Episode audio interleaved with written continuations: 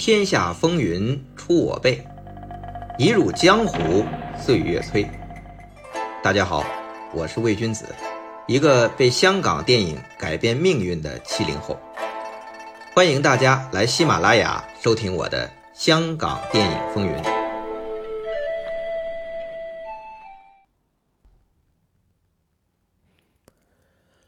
说香港电影的历史风云。胡金铨、张彻、李汉祥跳不过去，罗维你也不能落下。这位老哥论导演电影的成就和水准啊，一般，没什么可以特别拿出来说的。但他的运气真的好到不得了，不愧是行业公认的财神导演。在邵氏时代已经是百万导演，出来和嘉禾合作，又拍到李小龙破纪录的《唐山大兄》和《精武门》。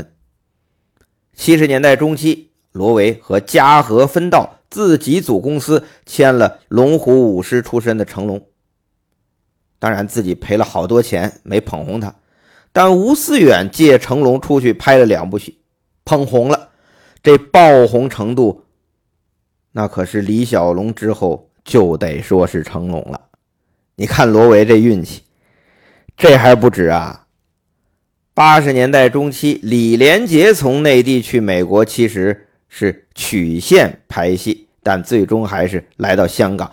本来签的也是罗维公司啊！你看罗维这运气，李小龙、成龙、李连杰三个最强最红的动作巨星都和他有关系。当然，后来的李连杰啊，只是个小插曲。之前的李小龙虽然闹到李小龙要伤害罗维，罗维报警的这大新闻，但两人也只是合作关系，一个导一个演，大不了不合作呗。但成龙和罗维的关系就不同了，他们是雇佣关系。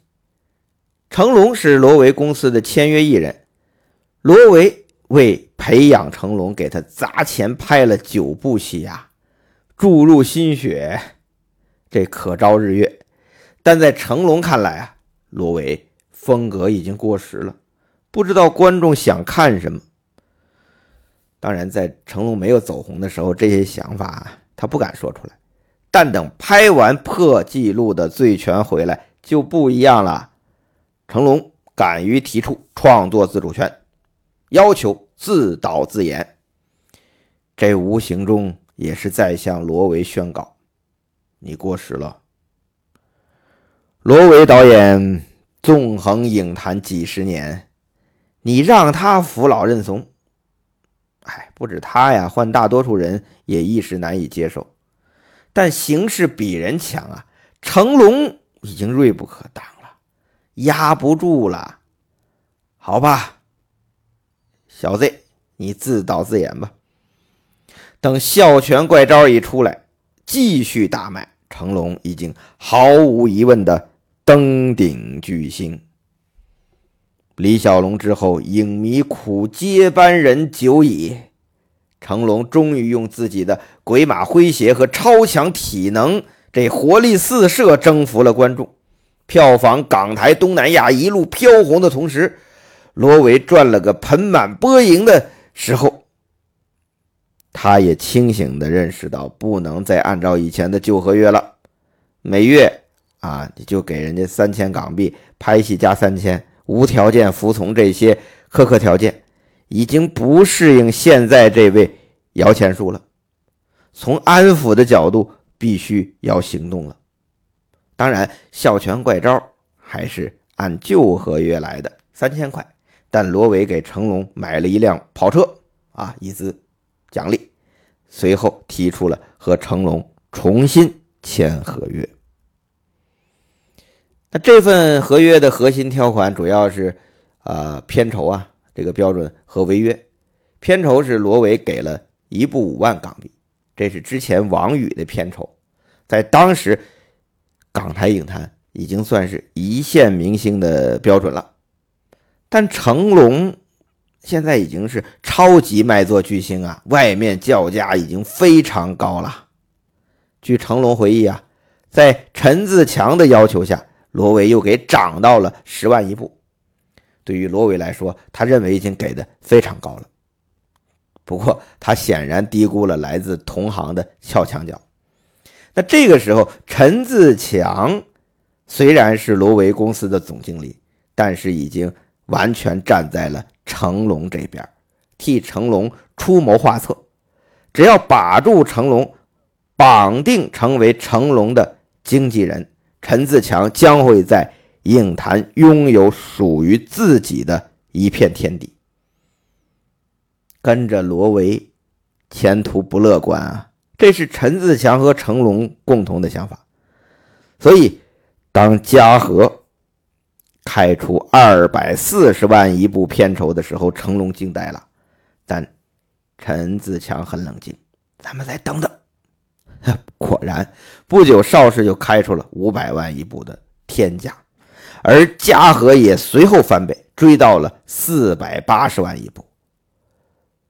邵氏、嘉禾两大公司啊，都开出如此天价，是不是疯了呀？当然不是，大家都是商人资本家，敢出这个价格，就是算准成龙能赚回来。以《孝全怪招》来说，光在香港就卖了五百多万港币的票房，台湾比这还多，还有东南亚、日韩市场。据纵横港台影坛的第一机构老板，又做制片，又做发行，后来又经营影院，后来还获得台湾金马奖终身成就奖的黄卓汉先生估算，一部《笑拳快招》起码让罗维赚了过千万港币。所以邵氏嘉禾给成龙一部四五百万的片酬不多呀。那黄卓汉先生在自己的回忆录里边，呃，回忆他和罗维的关系的时候，都是他帮助罗维渡过难关。但是我也听到有一些呃业内人士说，在当年啊，黄卓汉老板其实也出了一个价格，据说比邵氏嘉禾的还高，是所有出价最高的撬成龙的那一位，应该他是。算了一下，笑拳怪招给罗维赚的钱，所以就一咬牙出了比邵氏嘉禾还高的价格。当然，他是独立制片，没有邵氏嘉禾的资源以及渠道那么强大，所以成龙最终没有考虑。那么说回来，既然成龙一部戏就能给罗维赚过千万的利润，那罗维才给成龙一部戏。五万、十万的片酬，是不是啊？有点太少了嘛。那说到这里啊，要挡开一句：几年后，新艺城要拍最佳拍档，男主角请许冠杰，结果许冠杰开出了二百万的片酬，把麦家和石天这两位吓的啊！要知道，当时七八十万就能拍一部中等制作，一百五十万在港片来说制作就。算可以了，你出二百万，天价，但啥事就怕比呀。许冠杰这二百万在卖家看来是天价，那么成龙之前就已经被邵氏和嘉禾以五百万的片酬争抢了，这就是差距。最大的差距是来自海外市场，成龙动作片的海外市场是他的核心竞争力。这是后话，暂且不表。邵氏和嘉禾争相出手，邵氏出五百万，嘉禾开始二百四，追加翻倍，啊，也才四百八十万一部的条件。按说这条件不如邵氏啊，为何成龙最终会选择嘉禾呢？这原因啊，也显而易见，嘉禾更具活力。合作模式有弹性，也有诚意。前有蔡永昌，后有何冠昌，对成龙展开了贴身式的游说。据吴思远回忆，因为《蛇形刁手》《醉拳》海外大卖，获邀参加很多影展。那成龙呢，作为主角，肯定要过去出席活动。这期间，啊，这期间，蔡永昌就是嘉禾的发行的老大，一直跟着。不间断的游说成龙加盟嘉禾。可能有的朋友问了：“哎，吴思远没出手吗？他没出手抢成龙吗？按说是吴思远捧红了成龙啊，没有他从罗维那里借出成龙拍了《蛇形刁手》和《醉拳》，哪有现在这么风光的龙少爷呀？”但问题是。这吴思远啊，我觉得他还是很聪明，因为现在的成龙虽然是一个香饽饽，但也是个烫手山芋呀。多少人盯着呢？啊，都从罗威手里抢成龙。那 黄忠汉老板嘴里说着，是吧？实际行动人家也出来了。所以说抢成龙这事儿，可能是一场腥风血雨。卢思远虽然因为《醉拳》和之前一系列影片的成功，跻身独立制片最强人，但和邵氏、嘉禾两大公司还是没法比，底子太薄。如果不知道自己的斤两，就冒失的加入这场抢龙大战，那可能就很难翻身了。不能叫翻身吧，就很难脱身了。我觉得这词儿更准确。确实啊，拍完《笑拳怪招》之后，罗维与成龙签了新合约啊，开始筹备《笑拳怪招二》。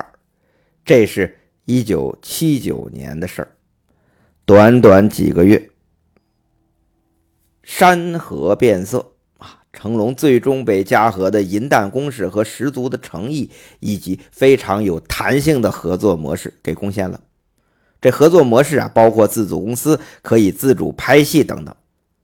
那这个公司啊，开始叫权威，拳拳头的拳，威威风的风，后来才改叫威和，就是威风的威，嘉禾的禾。公司是和陈自强合组，主要由陈自强打理。另外啊，嘉禾当时已经将战略拓展到国际，那邹文怀已经在美国成立了制片部啊，专门还投资拍摄西片。成龙啊，也是非常看重嘉禾在国际战略这一块，也是得到了嘉禾的承诺，将它包装推向国际市场。这是其他公司，包括邵氏都不如嘉禾的地方。于是，成龙和陈自强立刻和嘉禾签约，马上为嘉禾开拍新戏，师弟出马。不过你们这边挺麻溜，但问题是。成龙和罗维有约在身啊，怎么着换东家给人家拍戏去了？你当罗维干嘛的？于是轰动香港的成龙罗维合约纠纷案纠纷案爆发了。要知道，这罗维和嘉禾虽然之前合作是亲密无间，但自从前期刘亮华事件，罗维和嘉禾是彻底闹翻了。现在他好不容易又有了成龙，眼看。就要东山再起，这嘉禾就明目张胆的来撬行啊！哎，据吴思远说，成龙外出，比如出席影展期间，罗维都派公司总经理陈自强贴身看护成龙，防备其他公司，尤其是嘉禾抢人。说明这罗维啊，他一直防着嘉禾的，但是没想到是日防夜防。哈，什么难防？这陈自强啊，早已经站在了成龙这边，甚至为成龙出谋划策。所以，当成龙与嘉禾签约，开派师弟出马的时候，罗维得有多愤怒啊！说到这里啊，我想说一句，我想听这个。香港电影风云节目的各位朋友啊，应该都算是有点段数的，呃，港片影迷了。成龙后来的故事啊，也是众所周知，就是离开罗维，跟随嘉禾，从此走上了巅峰人生。那我们这段要具体讲的是罗维和成龙的合约纠纷到底是怎么解决的？以他和嘉禾的恩怨。怎么可能轻易放成龙走呢？更何况成龙这次合约纠纷和十年后李连杰的合约纠纷，这中间可都有黑社会介入啊，都和香港最成功的电影公司嘉禾有关啊。事情变得错综复杂，众说纷纭呐。那关于这个合约纠纷过程啊，后来出现了几个版本的说法，其中啊有两个还是当事人说的，我们可以逐一来看一看。那第一个版本啊是王宇说的，哎，怎么王宇变成当事人了呢？罗维和成龙闹合约纠纷，关他什么事啊？还真相关。我访问过王宇大哥，他说呀，他曾经帮嘉禾两个大忙，都是跟合约有关。第一个是他偷邵氏的合约，这件事儿我们在第二季邵氏斗嘉禾的时候专门讲过，这里不再赘述。那第二个帮嘉禾的大忙就是罗维、成龙这次了。那么我们可以听一下王宇是怎么说的。他说呀。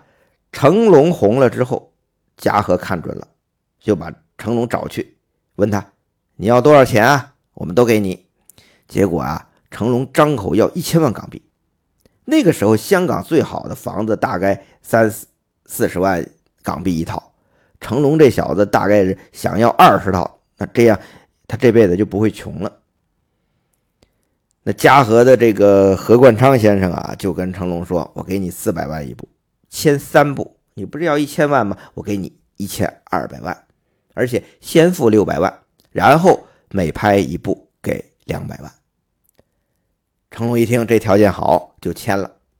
但是之前他跟罗维的合同还在，罗维不放人啊。那罗维不放人的话，嘉禾这份合同也没用啊。这个时候，嘉禾就找到王宇了，想请他从中斡旋。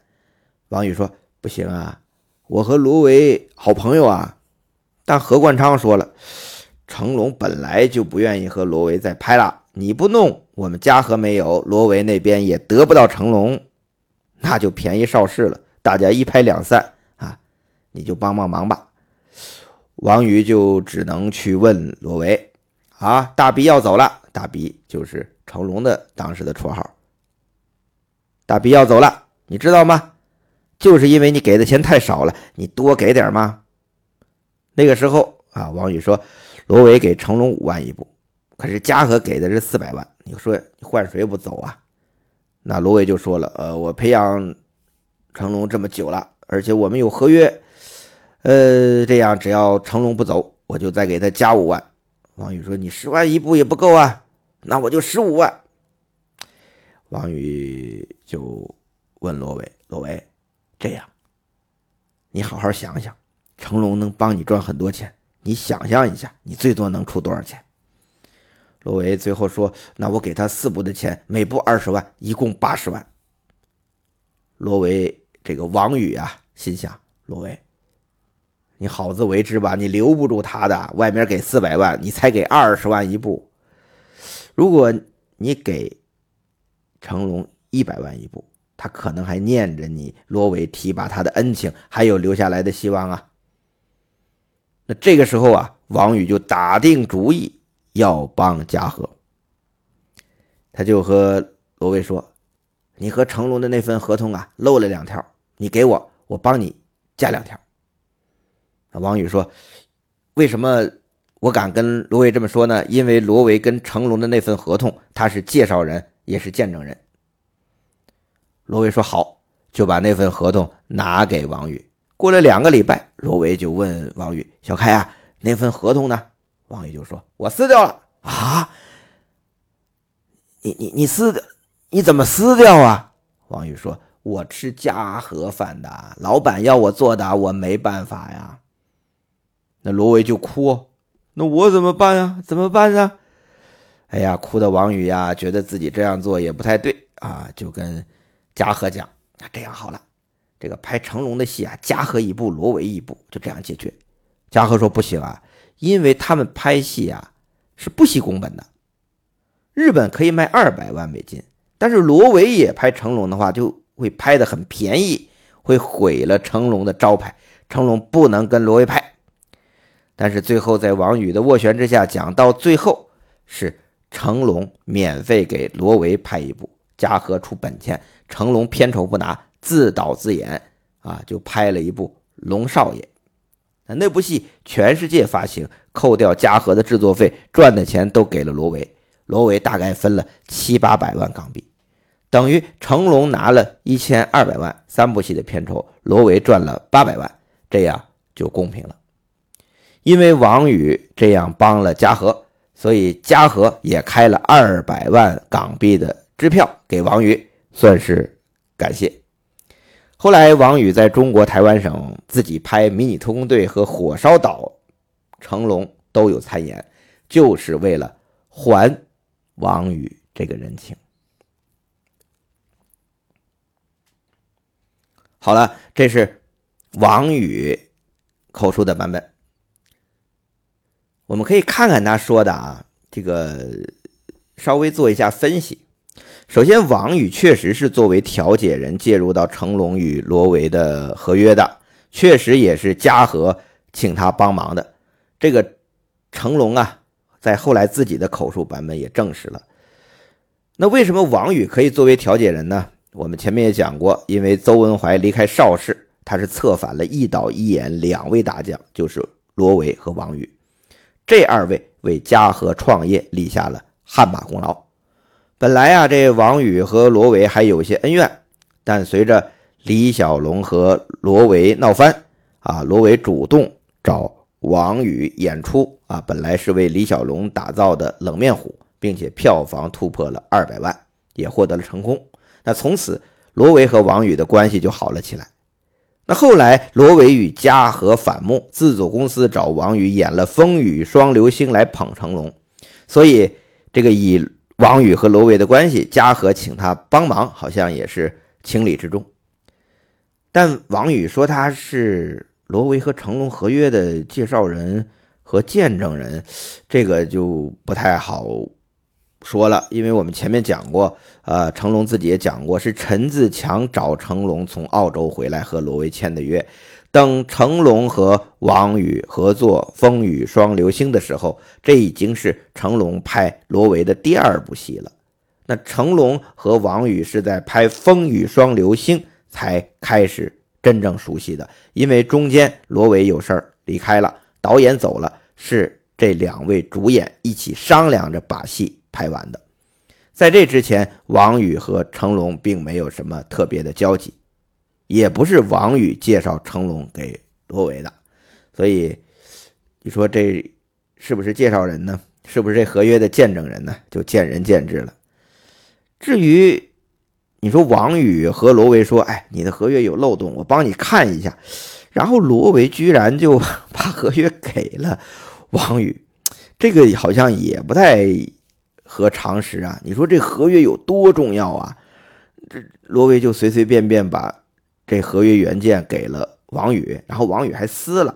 罗维居然还天真的问：“啊，你为什么呀？”王宇说：“我吃嘉禾饭的。”嗨，对呀，罗维能不知道你吃嘉禾饭吗？罗维和王宇都是一起从邵氏离开，跟着嘉禾的吗？他怎么可能不知道你王宇和嘉禾是一伙的？哎，怎么可能毫无防备的把合约给王宇呢？这个我自己感觉啊，这个存疑啊，存疑。但毫无疑问的是，王宇在罗维成龙合约纠纷中起到了重要的调解作用，这点在成龙的回忆版本里说的很清楚。不过，在成龙自己的版本里，王宇的调解作用可不是王宇自己说的那样。那么，我们下面再来看看当事人成龙说的版本。成龙说啊，这个笑拳怪招大卖之后。罗维和成龙重新签署了合约，啊，除了片酬涨到一部五万港币之外，还商谈了一个退出机制，就是如果成龙违约，需要赔付罗维十万港币。但在签约的时候，罗维拿出了一张空白的纸，说呀，事出仓促，还没来得及准备合约，反正条款咱们说清楚了，呃。你就在这里签字吧，等一切啊准备好之后，我就把这副本给你，不会出问题的。那这个时候，陈自强就提出了异议，和罗维吵了起来。那成龙就是为了平息啊这两个跟自己关系这么好的人的争吵，就在那张空白合同上签了字。可是后来啊，邵氏嘉禾争相出价要抢成龙。那成龙回忆啊，说那个时候他还没打算离开罗维，他挂念着罗维提拔他的恩情。那陈自强就把邵氏和嘉禾的开价告诉了罗维，希望帮成龙在罗维这里争取更高的权益。但愤怒的罗维亮出了之前成龙在空白页上签的合同。原来之前说好的，如果成龙违约赔付十万港币的条款，变成了一千万。这个违约代价让成龙无法承受，陈自强也因为帮成龙被罗维开除了，于是成龙陷入了困局。但就在这个关键时刻，帮罗维处理合约并兼任公司出纳的一个年纪很大的经理啊，据说姓谢，这老谢出现了。因为成龙之前帮过他，还借过他钱，这老谢。感念着成龙的恩情，所以他告诉成龙，是罗维授意他改了合约，把十万港币的那个十上面加了一撇儿，就变成了千万港币。啊，最厉害的是啊，这个经理啊，还有一份罗维签名的备忘录，上面明确记载了罗维交代他啊做的这个事情，就是把十万港币违约金改成了一千万。啊，罗伟还在这上面签名了。那这个经理呀，还把这张备忘录也给了成龙，说这是证据。如果将来成龙被告上法庭，除了这张备忘录，他也会亲自出庭帮成龙作证。那成龙有了这位经理的证词和那张罗维啊签着字的修改合约的备忘录啊，有这两个证据就有恃无恐了。放心的和罗维签了合约，然后开拍属于全新成龙风格的《师弟出马》。但是就在拍摄期间，出现了很多离奇的事情，比如片场起火，嘉禾高层的汽车里发现了一颗血淋淋的狗头。哎呀，这是不是想起了《教父》啊？然后呢，这个成龙就被人跟踪，最后胁迫上了汽车。啊，最后被架到了罗维面前。很显然，罗维请来了黑社会介入了。罗维的诉求很简单：我们可以重新签署合约，添上你要的数字，或者你提条件，我都答应。只要你不给嘉禾工作，以后我们就是合作伙伴。那面对罗维的诚意啊，和他身边的黑社会啊，成龙选择了暂时妥协。同意继续帮罗维拍片，等安全回来后就找陈自强商量。陈自强啊，就让成龙先拖着罗维以及那帮黑社会，然后他去找嘉禾的老板邹文怀商量。光何冠昌啊，已经不行了。那嘉禾就和成龙确认啊，说我们现在面临着三个问题：第一个，我们要如期把师弟出马拍完。第二个，如何解决罗维的合约，尤其是那个高达一千万的违约金？第三个，如何解决黑社会的问题？因为罗维叫来了黑社会介入。现在这三个问题，师弟出马啊，已经快拍完了，没问题了。那第二个问题，罗维的合约啊，这违约金，嘉禾来搞定。最麻烦的是第三个问题，这黑社会，他们一旦介入就不好谈了，必须找他们认的人摆平。那这个时候王宇就有用了。要知道，上世纪七八十年代的王宇啊，这大明星王宇啊，上社会新闻的版面比影视娱乐版还要多。那也是港台江湖有头有脸的人物，他出马有面应该可以摆平。那最后果然是王宇出马和道上人讲述，最终解决了此事。那嘉禾和成龙的代价啊，就是前面王宇版本提到的。成龙为罗维再拍一部戏，由嘉禾出钱发行后，嘉禾扣除成本，所得利润全部给罗维。啊，那这是和罗维了。那么王宇江湖人凭江湖事啊，请走了黑社会啊，不再掺和罗维和成龙合约的事儿。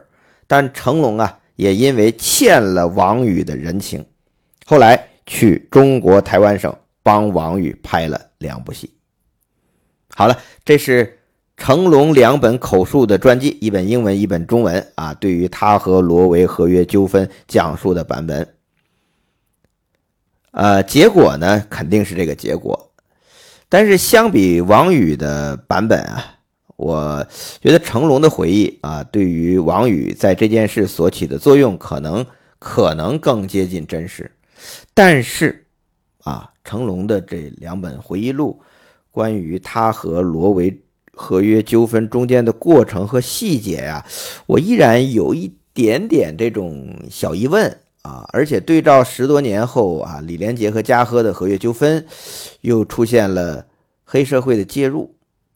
我觉得我们真的有必要再好好的分析成龙和罗威的这段合约纠纷的本质和意义，它的背后究竟是什么？